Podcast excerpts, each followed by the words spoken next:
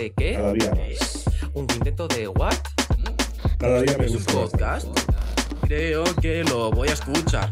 Un quinteto de Dream Team, no hacemos zona. Nosotros somos los mejores moviendo la bola. El baloncesto es nuestra vida, por eso este podcast. Gracias a todos los oyentes que ellos nos apoyan. Jugando en la pintura no fallamos ni una, nuestra familia es la madura. Nosotros ganamos todos los partidos, no hacemos zona, agresivos lo partimos. Nunca haríamos zona en ningún partido. Si escuchas esto. Hola, ¿qué tal? Muy buenas. 4 y 3 minutos de la tarde de este 6 de marzo de 2023 y hoy en Campo Atrás volvemos a cruzar el charco para charlar con el mejor narrador de NBA para Latinoamérica. En unos minutos, tras los resultados, analizaremos la actualidad, el pasado y el futuro de la considerada mejor liga del mundo con Álvaro Martín, productor de Ritmo NBA. Ya sabéis que cada lunes de 4 a 5 y media podéis vernos en directo por nuestro canal de Twitch y YouTube. Podéis a su vez seguirnos en Twitter, arroba Campo Atrás Radio, para conocer antes que nadie quién nos visita esta semana. Desde ahora y una horita por delante para hablar de baloncesto, aquí en Campo Atrás Radio. No fallamos tiros, somos los maduros sin ningún tipo de prejuicio. Nunca haríamos zona en ningún partido. Si escuchas este podcast, el Laro. Cada semana nos gusta empezar conociendo qué ha sucedido este pasado fin de semana en el mundo de la canasta y para ello tenemos por aquí a Juanma. Juanma, ¿qué tal? Muy buenas. Buenas tardes. Jornada 21 en la ACB. Unicaja de Málaga 94, Base Girona 70, Base Manresa 92, Fuenlabrada 78, Hombre. Zaragoza 85, Barça 83, Breogán 114, Betis 115, Juventud de Badalona 94, Camp Murcia 68, Gran Canaria 94, Bilbao Basket 71, Moncus Obradoiro 78, Real Madrid 84, Valencia Basket 77, Lenovo Tenerife 72 y Basconia 105, Covirán Granada 81. Encabeza la clasificación Real Madrid, Barça, Basconia y Lenovo Tenerife. Por abajo, Covirán Granada, Real Betis, Basi Manresa y, y Fuenlabrada.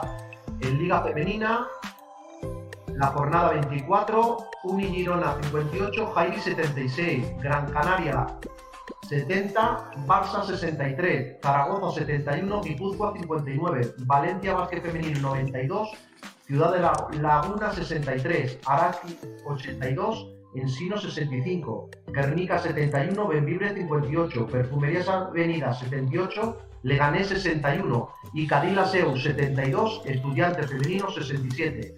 Encabeza la clasificación el Valencia Básquet Femenino, Perfumerías Avenida, Unigirona y Zaragoza Femenino. Por abajo, Leganés y Ciudad de la Laguna. En Euroliga, jornada 26, Basconia 114, Valencia Básquet 75, Asbel 71, Real Madrid 75, Barça 93, Calgiri 74. La próxima jornada, doble jornada, la jornada 27, el martes día 7 de marzo, Olympiacos Barça, Valencia Basket Olimpia de Milán y Real Madrid, Basconia. La jornada 28, el jueves día 9, Real Madrid Valencia Basket, el viernes 10, Fenerbahce Barça y Basconia Mónaco. Y esto es todo por esta semana.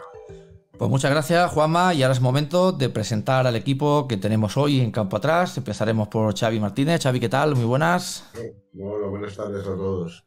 Jesús, ¿qué tal? ¿Cómo estás? Hola, buenas tardes. Muy bien. Adri, ¿cómo va eso?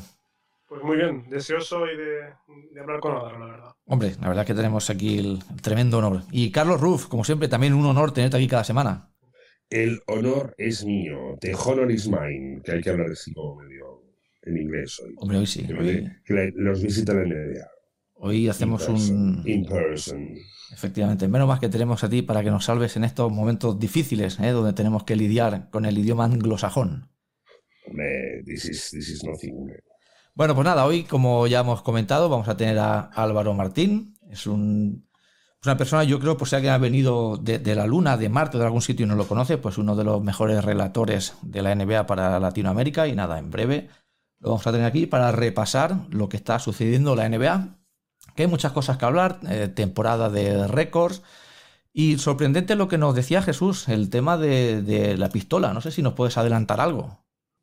Eh, bueno, ¿no? lo que hemos comentado, que desde hace unos días se supo la grabación, eh, creo que de un Instagram o TikTok por parte de Jay Moran, de un vídeo doméstico, en el que salía manipulando una pistola. Entonces, pues la NBA eh, abrió una pequeña investigación y hoy la franquicia. Y llama la atención en este sentido, pues que estamos hablando de un jugador totalmente franquicia, pues lo ha suspendido indefinidamente para hasta, hasta que se esclarezca un poco este turbio, turbio asunto que no es la primera vez que acontece en alguna joven estrella americana. Pues mira, ¿fue en su, en su casa o en un lugar público? No, era en su casa, creo. Pues esto, si os parece. las armas son permitidas ilegales. Si os parece, chicos, tenemos por aquí a Álvaro Martín y ahora él no lo va a poder aclarar. Álvaro Martín, ¿qué tal? Muy buenas tardes, bienvenido a Campo Atrás, ¿cómo estás? Buenas tardes por allá, buenos días por acá. Estamos aquí en las Américas, siguiendo el caso de Jan Morán muy de cerca. Es importante destacar, no lo suspenden, no lo pueden suspender sin que haya algún tipo de apelación del sindicato de jugadores. Por lo tanto, es un receso sin paga. El equipo le concedió dos partidos, él ya está pidiendo algún tipo de tregua, no sabemos exactamente eh, por cuánto tiempo. Eh, no, no, queda claro dónde grabó ese video, creo que fue un club nocturno, eh, no importa, puede que haya sido un área donde podías portar armas, la liga no importa dónde lo hagas, la liga no quiere verte con un arma. Eh, y eso es, viene desde mucho tiempo atrás, incluyendo el cambio del nombre de una franquicia, la de Washington. Así que hay, hay una verdadera cultura de no promover el uso de armas ni acercar armas a la NBA desde hace décadas y eso es parte de un, de un proceso y una campaña con abolengo, señores. Y Álvaro, ¿cómo crees que pueden suceder estas cosas? Si los jugadores entiendo que están al corriente de, de todos estos impedimentos y a pesar de todo, de vez en cuando siguen pasando sucesos de este tipo. Bueno, son gente joven, hay que empezar por ahí, y son gente que le gusta ir al, al, club nocturno, eh, a pasarla muy bien, a ir de copas.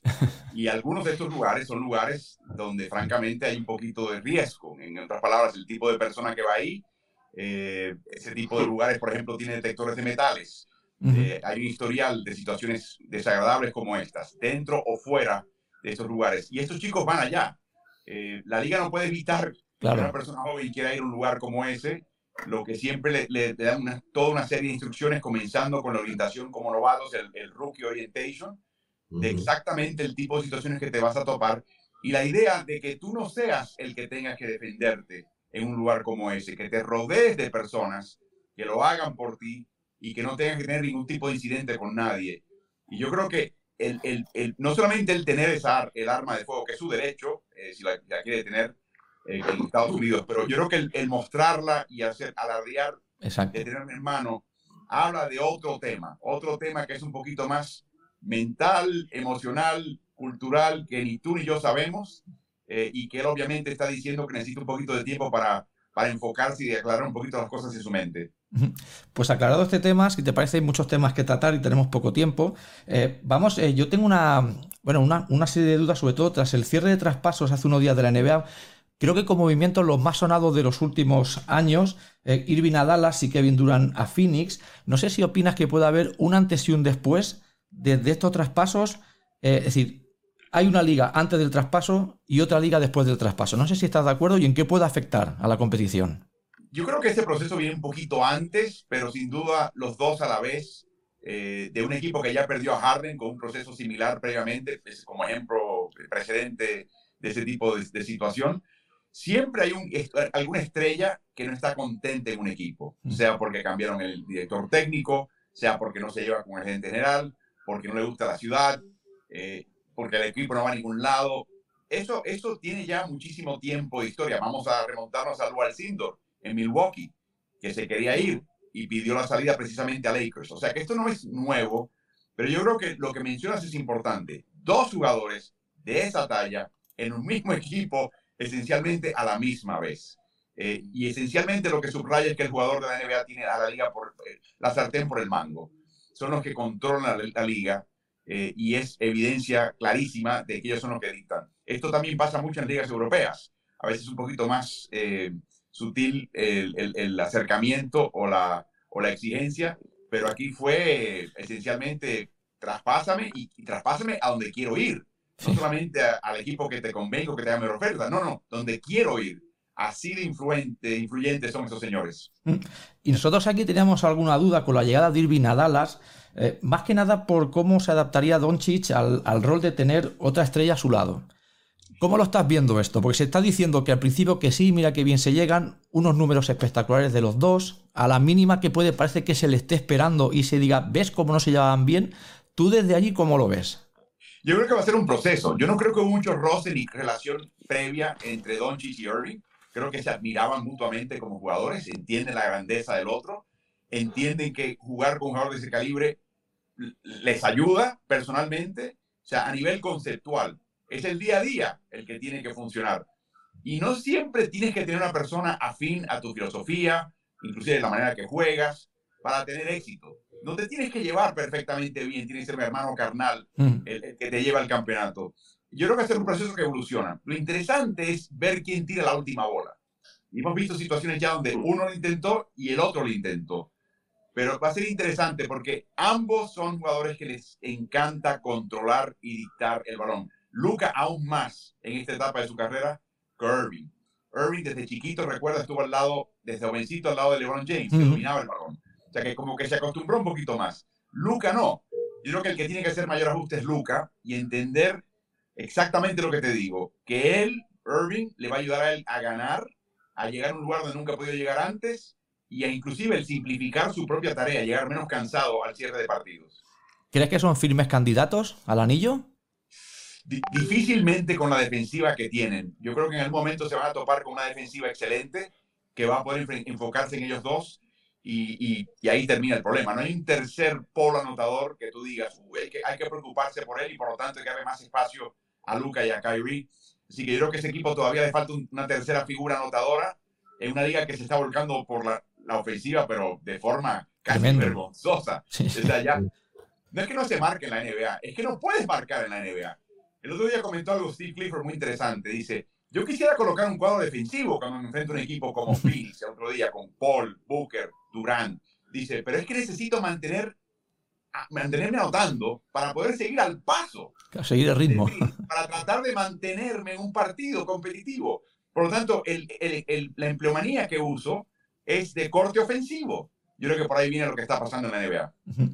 Yo, si me permitís, eh, un servidor es de Boston, de siempre, desde la época de, de, Larry Bird, y quería preguntarte justamente por ellos. Ahora con un Jason Tatum espectacular que está de récord haciendo números que no se veían desde, desde Larry Bird, con Jalen Brown, con la llegada de los veteranos Galinari, Blake Griffin, varios años rozando el llegar ahí a, las finales. ¿Tú crees que este es su año? Están, están para eso, francamente, porque... Eh, tiene un nuevo técnico, un técnico inexperto, que de hecho anoche apenas pidió minuto al final del partido mm. para definir y dejó que los jugadores decidieran. Y en general, aunque perdieron el partido contra Knicks en doble prórroga, doble tiempo extra, no fue un equipo especialmente desorganizado, ni necesariamente jugaron mal. Yo creo que ha llegado un punto de, de, de, fruición, tanto él como Brown, donde se dan cuenta que, ¿saben qué? los, los, los individuales no pesan sí, me gustan, halagan al ego, pero no pesan en, la historia de un jugador en la NBA. Hay que ganar como equipo, hay que ganar campeonatos. Y creo que esa madurez está, que, es que tanto insistió Al Horford por tantos años con ellos, en la primera tanda y ahora que regresa, ahora son ellos los que están llevando ese mensaje al resto del equipo. Y eso es excelente. O sea, yo creo que este equipo, si no, no tiene lesiones, es un equipo muy completo. El triple no es exactamente confiable con ellos. O sea, se les puede ganar un partido de finales, porque el, triple no es exactamente eh, a ciegas confiable como por ejemplo un equipo de Golden State, pero tiene muchos elementos y tiene mucha versatilidad, profundidad, como para no poder llegar a unas finales y ganarlas. Adri. Eh, sí, que quería hacer una preguntilla aprovechando la presencia de un, de un crack ahí de la que está metidito en el mundo de la NBA. En las próximas horas los Lakers eh, retirarán la camiseta de Pau. Será un momento de recordar tiempos no tan lejanos, con los títulos, con el desaparecido Kobe. Ahora los Lakers parece que atravesan una larga travesía en el desierto, ¿no? ¿Qué, ¿Cómo ves ese proceso de reconstrucción? Si es posible. Lo es, lo es. Yo creo que la, el retiro de la camiseta de, de Powers debe ser el recordatorio a todo el mundo de que Los Ángeles sigue siendo un imán tremendo de talento. Eh, sigue siendo una plaza eh, favorecida en la NBA. Di tú por el abolengo de campeonatos, el tipo de calidad de jugador que ha pasado por ahí, Pau siendo un, baluarte extraordinario en, esa lista. de internos, saca la lista de internos que ha pasado por esa franquicia y es interminable y todos son buenos. Ah, eh, intenta escoger quién es el mejor de todos en la posición 4 o 5 a ver qué pasa. Te vas a pasar mucho tiempo. Eso sigue siendo una, la, la, jugar en Los Ángeles es como jugar en Barcelona en cuanto al clima. Es, un clima generalmente favorecedor, muy lindo, soleado. Eh, además, tienes el tema del entretenimiento. Es una ciudad grande, tiene mucho que ofrecer. Hay muy buena comida. ¿Qué, qué quieres que te diga? Eh, terminas temprano los partidos de tarde en el este de Estados Unidos o madrugada de España. Son los partidos de noche en Los Ángeles. Te queda todavía el resto de la noche para disfrutar desde todos los puntos de vista que te puedas imaginar, con la excepción de la parte contributiva, donde tienes que pagar un impuesto estatal altísimo de un 14% de tu ingreso. Aparte de eso, lo demás está perfectamente bien. Así que es cuestión de que ellos armen un equipo con el, el, tope salarial que tienen y armen un equipo bien conformado. Pensaban que Anthony Davis iba a ser el relevo de LeBron James, el que iba a empezar a llenar el hueco al empezar a mermar la capacidad física de LeBron James se te lesiona mucho, le, cuesta mucho trabajo ser constante esta etapa de su carrera, no era exactamente lo que pensaban y ahora estamos viendo que a LeBron le está quedando menos en el tanque de lo que nadie anticipaba. Pero las condiciones están ahí. Hay otra limitante que debo mencionar aparte de los impuestos y es el hecho de que curiosamente para ser un equipo de mercado grande, la familia Voss no se pasa del tope salarial, no, no está en esas. Esa no es la filosofía del club. Generalmente se van a pasar un poco, pero no se van a pasar estilo Boston, estilo Clippers, estilo Golden State. Así que hasta cierto punto tienes que pensar que están contando con las estrellas viniendo a Los Ángeles para no tener que entrar en ese tipo de gasto, de revestir un equipo con enorme profundidad y pasarse del, del tope salarial y tener que pagar un impuesto de lujo extraordinario. Los Boston están en ese negocio. Eh, ahora sí, Adri. Eh, mi pregunta de un equipo que ahora está en boca de todos, que, que es Phoenix, sin duda. Em, hablando de balones calientes, como hemos hablado antes, en un partido cuando queda una posesión, ¿quién se la jugaría, Durán o Booker? Y en este caso, ¿tú cómo ves de favoritos a Suns si crees que pueden llegar lejos para el anillo? El que va a tener el balón en la mano generalmente hacia el cierre de una posesión y tú 15, 12 segundos en una posición eh, picante y pesada, pienso que va a ser Durant. El lujo que tiene este equipo es que tiene a Booker en caso de que Durant esté complicado. Eh, que lo dudo, pero en caso de estar complicado, Booker va a estar bastante abierto y yo creo que va a ser lo interesante de este equipo. Le están quitando el triple a equipos como Phoenix, por supuesto. Paul, Booker, Durant, exactamente lo que tienen que hacer. El problema es que esos tres son literalmente tres de los cinco mejores lanzadores de media distancia. O sea, lo que le faltaba a Phoenix en la serie final contra Milwaukee, que era o acercarse al aro o tirar de triple, pero el gol intermedio le carecían de eficacia. Bueno, ahora tienen tres de los cinco más eficaces esta temporada en esa media distancia. Se han redondeado. El problema para mí y para Phoenix, nadie, se, nadie puede agarrar un catarro entre esos tres. O sea, inclusive Ayton. Ayton no se puede dar un rasguño, no, se puede, no puede perder una uña. Nadie se puede lesionar. No hay verdadera profundidad en este equipo. La defensiva va a pistonear un poquito por momentos. Eh, así que hay interrogantes. No es el caso de Dallas, que apuesta tanto por la ofensiva y tampoco por la defensiva, que a ver si ellos pueden anotar más de lo que van a permitir. Este equipo de Phoenix tiene un caso similar, pero a menor grado, y creo que tiene elementos para poder también llegar muy lejos. Están invictos hasta ahora con Durán, 3 y 0. Eh, Carlos Ruf. Bueno, Álvaro, ¿qué tal? Buenas tardes, buenos días. Muchos saludos a un boricua de otro que tiene familia, bisabuelos y tatarabuelos nacidos en San Juan y en Ponce.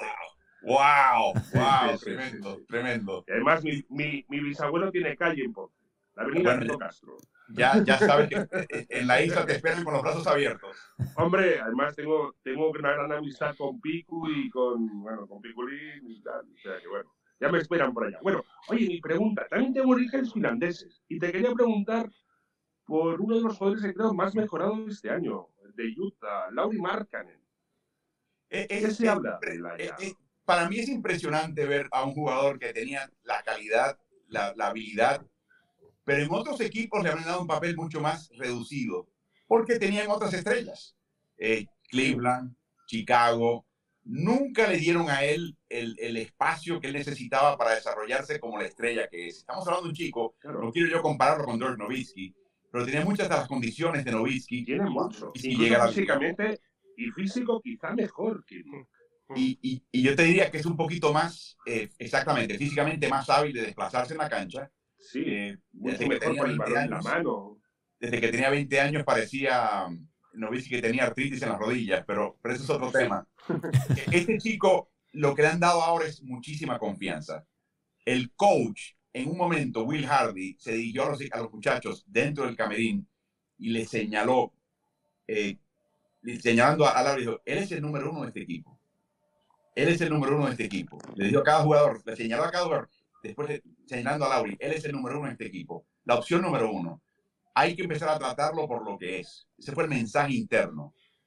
Ese mensaje, lejos de ser en un equipo de, de- de primos interpares, en gente muy, de muy talento par y algunos veteranos, no cayó mal.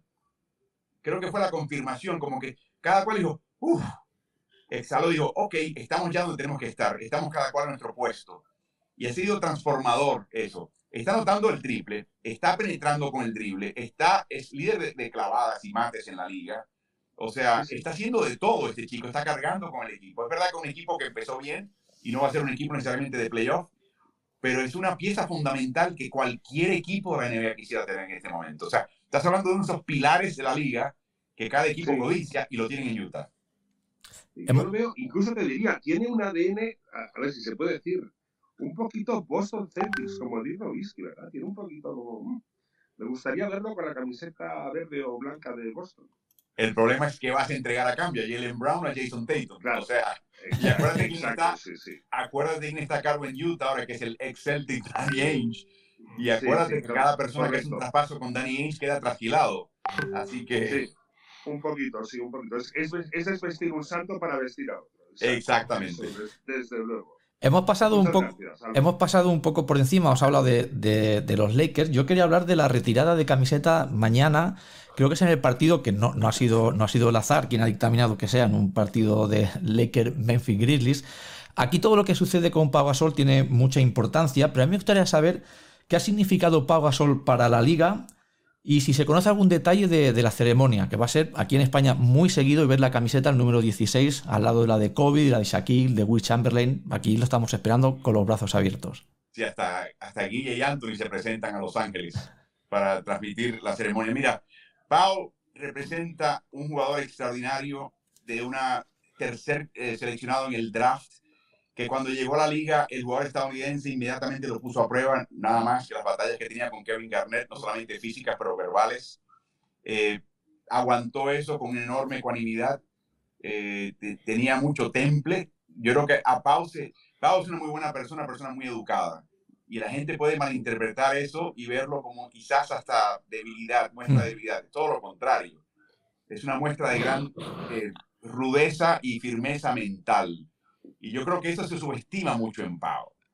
Y la otra cosa que se subestima, pero solamente los compañeros lo vivieron y lo aprecian profundamente, es el hecho de que Pau estaba más que dispuesto, por su formación, por su manera de ser, de subeditar su talento. Él pudo haber anotado más puntos. Él pudo irse a un equipo o quedarse en Memphis, donde iba a hartarse de estadísticas. Mm. A él no le interesaba eso. Él quería ser parte de un equipo de- con, con tradición ganadora para ganar. Eso es algo muy importante. Na- no ves eso en jugadores estadounidenses. Te mencionaba a Jason Tatum, Ujú. cuyo objetivo al principio era tirar, tirar, meter puntos para ir al All-Star. Eh, ese era su objetivo. Si Boston ganaba en el proceso, mejor. Ahora, como que ya llegó ese, empieza a añadir ese palmarés, a cubrir esa parte, ese hueco, y ahora empieza a levantar la vista y ver eh, objetivos más amplios y más importantes. Pablo tuvo claro desde el principio. Y yo creo que Ay, parece que se nos ha caído. Hemos perdido momentáneamente a Álvaro Martín. A ver, será. que, en que Ahora. ganase el equipo y no eh, sacarle punta a la marca de Pau Gasol. Y yo creo que, de nuevo, es ex- extraordinario en su talento, extraordinario en sus logros, extraordinario en su persona. Ujú. Esa última parte es lo que la gente no aprecia. Y tenemos la oportunidad, como lamentablemente nunca lo veremos con Kobe, yo siempre digo, eran el tipo de personas cuya carrera post-juego puede terminar siendo más importante que lo que hizo en una pista. Y, e, y no hay muchos jugadores así, no hay muchas personas así. A Kobe no tuvimos la oportunidad de verlo, pero dio un par de destellos de cositas que él podía hacer. Pau creo que ha hecho, tiene mayor palmarés en esa área y lo mejor está por venir. Así que es un día muy, muy feliz, no hay que ser aficionado de Lakers o de Memphis o de Pau para verdaderamente sentirse muy contento de que hoy se les reconozca la grandeza a esta, a esta persona. Y esta temporada, otro, otro hito muy importante es que se han superado los 38.387 puntos de Karim Abdul-Jabbar, 40 años más tarde. Eh, ¿Qué impacto tuvo esa proeza? Porque sabemos que esto en América todo se hace a lo grande, se paró el partido, Karim salió allá a la cancha. Bueno, esto, ¿qué repercusión, ya no solo en, el, en la liga, que, que, es tremendo, sino más allá de la liga, abriendo informativos, hablándolo en las calles? ¿Qué, qué, qué impresión tuvo la gente de todo esto? Bueno, eh, antes que nada, quiero decirte, hace 20 años yo, yo veía esa marca y decía, nadie la va a alcanzar. Imposible. Nadie. nadie va a alcanzar esa marca. De hecho, estoy pensando ahora que los 100 puntos de Will Chamberlain están en peligro en este momento, como se está jugando la NBA, pero eso es otro punto aparte. LeBron, creo que al lograr eso, aparte de, de, de ser una proeza extraordinaria, está empezando a redefinir el criterio de cómo evalúas al mejor de todos los tiempos. Un o gran sea, debate este, ¿eh? Yo no quiero entrar en ese debate no, porque no. estaremos todo el día y, y parte de la semana. Que era Jordan, porque si toda la vida ha sido Michael Jordan indiscutiblemente. Claro, y, y, yo, y, y tiene ciertos era la referencia, era la referencia. Claro, pero estás empezando a redefinir quién es el más grandioso. El que, el que, o sea, en el caso de LeBron está diciendo, sin duda está dejando muy claro que es el lugar más completo que ha visto esta liga. Eh, y, ahí, está por encima, por ejemplo, de un Oscar Robertson, que hacía también un poquito de todo, reboteaba, eh, pasaba y anotaba. O sea, esta, esta, Larry hacía un poquito lo mismo. Está por encima de eso. Magic Johnson está por encima de, de, esos señores. Ya no hay duda en ese sentido. Y es lo que está redefiniendo quién es el más grande de todos los tiempos. El que podía hacer más en una cancha al más alto nivel por más tiempo sostenido o el que sencillamente adquirió campeonatos en su momento y época con las circunstancias de su época lo interesante para mí es eso, es que el logro está empezando a cambiar un poquito como el criterio, cómo evalúas esa, esa persona o ese individuo a través de las épocas. Y creo que todavía queda por ver dónde va a terminar esto. Él va a acabar jugando dos, tres años más. ¿Dónde van a terminar sus marcas? Eh, de nuevo, pues quizás sea LeBron el que uno diga, no, inalcanzable, imposible alcanzar lo que logró LeBron James en los próximos 50, 100 años. Veremos.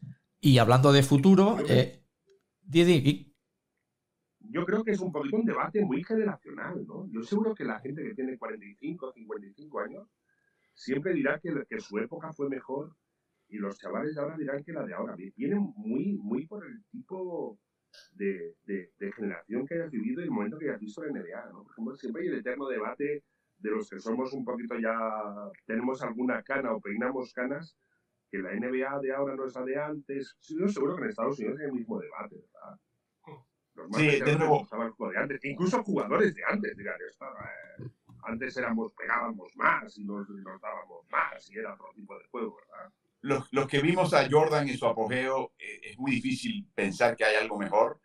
Eh, y las, las, épocas son muy difíciles, es, es odioso comparar épocas porque eso es sí, injusto sí. a uno o a otro. Exacto. Pero te voy a decir algo que la gente no, no tiene en, en, mente. La mayoría de los campeonatos de Jordan se dieron en la época donde la NBA se expandió, donde se diluyó un poquito el talento de la liga eh, y donde no había tope salarial como existe hoy, el, el, tipo de freno impuesto de lujo que existe hoy. Así que, de nuevo, es difícil eh, comparar épocas y yo no voy a entrar en ese debate porque, de nuevo, durará, es interminable y saldremos todos muy maltrechos de ese debate. No, y es opinable, y es opinable, y las opiniones de cada uno son muy libres. Eh, pero yo creo que lo lindo para mí es, yo lo que hago es añadir leña al fuego, señores, añadir argumentos para un lado y para otro, y que ustedes definan y se rompan la cara si quieren. Sí, sí, tú propones y los otros disponen, ¿eh? Tú lanzas la, la carnaza tiras la, tiras la canasta a los leones. Tiro, tiro la granada y salgo corriendo. Yo para, lo, para los últimos cinco minutos, antes de hablar de, de ritmo NBA también, que quería hablar contigo de eso, Álvaro, me, mi última pregunta así, de cara al futuro, no sé si entiendo que sí, que, que en Estados Unidos os, está, os están fijando en los nuevos valores europeos. Aquí suena mucho Wembayama como posible número uno casi asegurado en el draft. Y también me gustaría saber si se está siguiendo el crecimiento deportivo de un españolito de 18 años que se llama Adai Mara, que en el último año está creciendo muchísimo, un 2-18, de 18 años justamente. No sé si se conoce allí, no se conoce, o qué se opina de estos dos jugadores. Bueno, eh, se destacó muchísimo en el torneo de, de Salt Lake City. Así que desde ya te digo que está en. De hecho, le pregunté a PJ Carlésimo, eh, que, que, tiende a no retener Gran nombres. amigo, pise, pise y si lo ves, dale recuerdos míos, que se acordará de mí. Lo haré, lo haré con mucho gusto. Y, y sabes que pilla, como bien sabes, sobre todo con la juventud, a veces no pilla los nombres muy bien. Y me dice, bueno, el finlandés que fue el jugador más valioso es, jugador de NBA. Y el españolito no está mal, me dice, el españolito no está mal. Así que ya se fijó en él inmediatamente y él es el que está encargado de, de armar la parte deportiva del campamento. O sea que ya está en el radar, le fue muy bien, tiene talla, eh, tiene ca capacidad atlética, tiene un montón de destrezas. Así que, de nuevo, es cuestión de ver eh, cómo se desarrolla, en qué áreas. Men menciono el caso de Laurie Marketing. Eh, le tomó tanto tiempo hallar su nicho, hallar su hogar. Y eso tiene mucho que ver con tu carrera en la NBA. Quizás, en parte, por eso fue, se fue Pau a, a Los Ángeles también. Para que la gente viera un poquito al jugar lo que era él como jugador y poder jugar a un buen nivel. Así que creo que tiene mucho que ver eso. Eh, la, la, carrera de un jugador tiene mucho que ver con el entorno, ¿Mm? el entrenador, el programa. Buen Bambayá va a terminar un equipo sotanero. Si es San Antonio, uno dirá, bueno, tiene buen entrenador. Vamos a ver cuánto tiempo se queda ahí eh, Greg Popovich, aún con buen Bambayá en el equipo. ¿Qué tal si termina con un equipo como Charlotte y Steve Clifford? con Michael Jordan como dueño. Está, está en cuarto, tiene un 2,5% de probabilidad de, de, conseguirlo. De nuevo, vamos a ver cómo empieza el chico. Lo que uno quiere es que un jugador como él y como, como eh, el, el, resto de los jugadores tengan una carrera excelente, que les salga bien desde un principio, que tengan mucha salud, pero lamentablemente sabemos que ese no es el caso de todos. Así que le deseamos a todos lo mejor.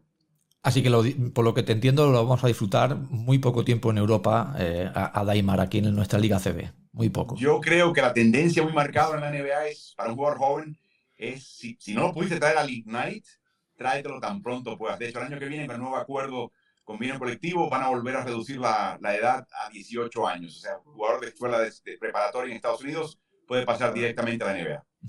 Y ahora sí, antes de, de, despedirte, Álvaro, ¿qué nos puedes contar de Ritmo NBA? Para quien no lo conozca de los que nos estén viendo, que seguro casi todo el mundo lo conoce, pero pues si ha venido alguien de la luna y no lo sabe, ¿qué nos puedes contar? ¿Qué podemos encontrar en, en Ritmo NBA? Bueno, hay mucho contenido, de, obviamente, de esta liga en, en nuestro idioma. Eh, nos enfocamos en la NBA típicamente, hablemos, hacemos alguna mención al, eh, del básquet europeo, de la liga endesa, si es necesario, el básquet internacional de FIBA, pero el enfoque es la NBA y el enfoque para aquellos que nos conocen es, partimos de lo analítico, hallamos algo que está muy interesante y que tiene repercusiones deportivas y después repercusiones culturales, y empezamos por lo analítico, le explicamos, uh -huh. eh, lo que queremos es que el aficionado que hable español donde quiera que esté, se tope con un aficionado estadounidense que vive la NBA todos los días y estén a la par. Es, es un proceso de, de capacitación, míralo de esa manera. Y si además te podemos encantar en el proceso, mejor todavía. Así que los miércoles tenemos un streaming en vivo con el coach Carlos Morales, que es de la Federación Nacional, eh, de Selección Nacional de Puerto Rico, ex seleccionador. Uh -huh. y, y, ahí empezamos a hablar de todo tipo de temas. Vamos a hablar un poquito del tema de defensiva en la NBA. Uh -huh. Este próximo miércoles doy este pequeño avance un comentario que hizo Steve Clifford muy, muy interesante y por ahí parte el tema. Pues estaremos muy atentos. Algún stream hemos visto muy interesante donde los aficionados, incluso en Twitter, os pueden dejar la pregunta que, que, quieren. Así que de aquí lo recomendamos a Ritmo NBA que lo sigan en Twitter y muy de cerca. Agradecerte muchísimo, Álvaro Martín. Para nosotros es muy importante este momento que has pasado con nosotros. Nos lo hemos pasado muy bien. Espero que hayas estado a gusto y quién sabe si en el futuro pues, nos podemos ver a encontrar y seguir repasando y hablando de NBA. Yo espero que la audición haya sido del gusto de ustedes, señores, y que se repita. Pues muy bien, muchas gracias Álvaro, un saludo muy grande desde España. Gracias. Álvaro, un abrazo muy fuerte. Hasta luego. Pues hasta aquí la charla que hemos tenido con, con Álvaro Martín, muy interesante, muchos temas a, a, tocar y la verdad que nos lo hemos pasado muy bien.